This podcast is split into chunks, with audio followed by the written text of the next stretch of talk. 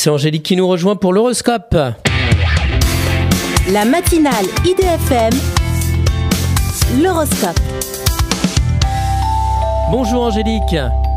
Bonjour à tous, bonjour Christophe. Bélier, soyez vigilant en matière de gestion financière si vous ne voulez pas être plumé. Taureau, prenez le temps de réfléchir vos projets en les planifiant sur le long terme. Gémeaux, ne comptez pas sur des promesses, mais plutôt sur des signatures de contrats. Cancer, vous avez juste ce qu'il vous faut pour réaliser ce qui doit être mené jusqu'au bout. Lion, tout concourt à vous faire lâcher prise dans une situation très compliquée. Vierge, un grand changement d'ordre sentimental prépare le terrain pour la suite. Balance, attention à ne pas vous laisser avoir par des apparences et des flatteries.